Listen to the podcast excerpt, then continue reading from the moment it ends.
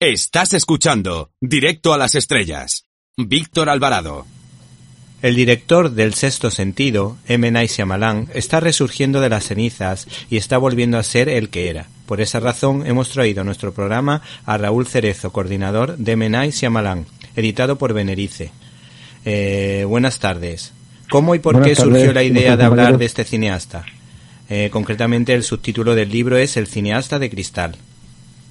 Sí, bueno, lo, lo de el cineasta de, de Cristal es un poco por la por lo frágil que a veces la gente se toma un poco la, la carrera de. Night, ¿no? Un poco porque, no sé, como que está siempre en tesitura, eh, que si hace una, una película para alguien muy, muy buena y la otra es un poco regular, eh, con este cineasta en concreto nos ha sorprendido cómo le van un poco a destruir cuando realmente coges coges la carrera de Hitchcock, coges la carrera eh, de Nolan o de casi cualquiera y hay patinazos que son humanos, ¿no? Sobre todo en esto del cine que es tan complicado de, eh, con, el tema de la producción. Y con este autor, que en, en opinión de, la, de las personas que hemos hecho el libro, tiene casi todo cine de, de alta calidad, en cuanto hubo como uno o dos patinazos, hubo ahí un cuestionamiento que creo que con el tiempo se está poniendo en su lugar, eh, también te digo.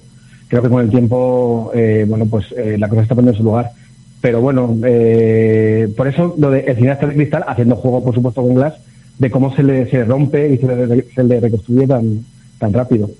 Hombre, yo la verdad es que creo que el listón lo puso tan alto al principio que luego costó mantenerlo. Pero es verdad que somos muy exigentes con M. Night Shyamalan. Cualquier cosa que haga, cualquier fallito que notemos en la película, lo destacamos eh, sobremanera. Eh, por otra parte, Claro, yo ¿cuál- soy de- so- en, en el caso del- de, la gente de Hacemos Libro, somos al revés, ¿eh? La verdad es que somos de que, de que, de que nos fijamos en lo, en lo mucho bueno que tiene, porque realmente, eh, en sexto sentido, a lo mejor quizá ese fue el tema, que como debutó con algo tan popular, porque en opinión también de muchas de las personas que estamos en el libro, eh, creemos que luego ha hecho mejor cine. Eh, el tema es que con este sentido hizo una película interesante, por supuesto, pero mucho más popular y más comercial, lo cual hizo que, todo el mundo pues esperara eso. Y yo creo que realmente fue, fue su película para meterse en el sector, como quien dice, eh, o empezar su, su, su carrera, aunque ya llevaba dos que eran muy flojas, para hacer luego cine de autor. O sea, yo creo que Shyamalan es el Godard del fantástico. O sea, es un tío que hace cine de autor extremo y experimental que lo encubre con estrellas eh, y, unas premisas muy comerciales, pero él, él hace un cine muy, muy de autor y muy, y muy extremo. Y ahí es donde yo creo que está el problema, de que es un tío que estrena casi como un director de primera línea, con propuestas de primera línea, pero que para llegar a su cine, pues bueno, pues te tiene que gustar mucho el estudio y la reflexión y el, y el llegar hasta él. Que eso no significa que sea más o menos erudito ni, ni, ni nada, pero es verdad que comenzar con el sexto sentido creo que es lo que hace que eso choque. Que la gente se espera eh, un sexto sentido siempre que vamos a ver una película, un twist final, y yo creo que es injusto. Tenemos que empezar a ver ya, en perspectiva, con la cantidad de, de cine que lleva, lo que, ese- lo que este señor quiere hacer, yo creo. ¿Y cuáles son sus referentes cinematográficos más importantes a tu juicio o a vuestro juicio?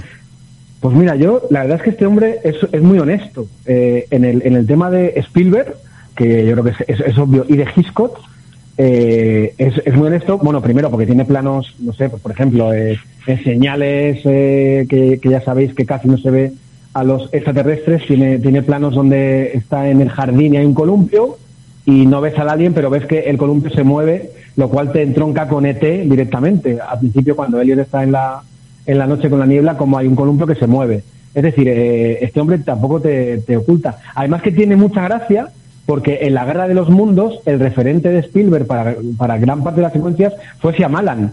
La forma que rodó la Guerra de los Mundos Spielberg, eh, sobre todo ese sótano y tal, o Sí. ese momento donde Tom Cruise eh, se mete en un sótano antes del accidente de avión, era totalmente señales. Y dices, anda, mira cómo se nutren al final de una manera u otra, pues, pues, pues los, los maestros. Y es curioso porque, porque él no lo niega, incluso en el libro hay una entrevista al final donde el tío es muy, muy honesto, pero sobre todo su referencia, que para mí es la más interesante y la, y la menos popular, no es que esto sea conocido, pero obviamente es una cosa que le tiene que gustar mucho el cine para llegar a ella, es la serie de Twilight Zone, eh, pero, pero no eh, que aquí en España se llamó En los límites de la realidad. Aunque esto no solo para Shyamalan, eh, si el, el oyente le da por sumergirse en esta serie, en la clásica de blanco y negro, se va a llevar eh, un montón de grandes sorpresas porque todo el fantástico, de verdad, cuando te digo todo es todo, todo el fantástico de, de los 80 eh, en adelante, porque luego ya sabes que son un montón de derivados de los 80, sale de capítulos de ahí, literalmente. Por ejemplo, el final de El sexto sentido, eh, bueno, está en, está en tres capítulos de Twilight O sea, tú un, eh, tres capítulos donde ocurre lo mismo al final. Eh, por supuesto, está muy embatido y en ese sentido sigue teniendo su, su valor, pero realmente él, nace de ahí. Y él lo dice, en la, en la, entrevista que hace en el libro podéis verlo, le, leerlo, perdón, donde él lo reconoce claramente. Entonces yo creo que Hitchcock, Spielberg eh, y Twilight son, son, son los clarísimos en todo lo que hace. Bueno, yo por otra parte creo que sus películas tienen mucha sensibilidad hacia sus hijos y a su familia. Por ejemplo, lo vemos en After Earth, lo vemos en la en la joven de del agua. Del agua, eh, la vemos por ejemplo en La Visita. Yo creo que la familia es muy importante para él. ¿Qué destacaría al respecto? Sí, la verdad es que, bueno, yo por los motivos varios de los que soy enamorado de, de Shyamalan es por cómo entronca el, el drama más, eh, más humanista en historias de fantástico que son propuestas arrebatadoras, como que eh, hay una invasión eh, de extraterrestres supuesta y él lo que hace es que se va a una granja para observar por un agujerito a una, a una familia con, con, un, con un padre pues que está pendiente de perder la fe, que, que fue cura. Entonces, eh, él efectivamente siempre se, siempre se centra, yo creo que en la familia. ¿Te está gustando este episodio? Hazte fan desde el botón Apoyar del podcast de Nivos. Elige tu aportación y podrás escuchar este y el resto de sus episodios extra. Además, ayudarás a su productor a seguir creando contenido con la misma pasión y dedicación.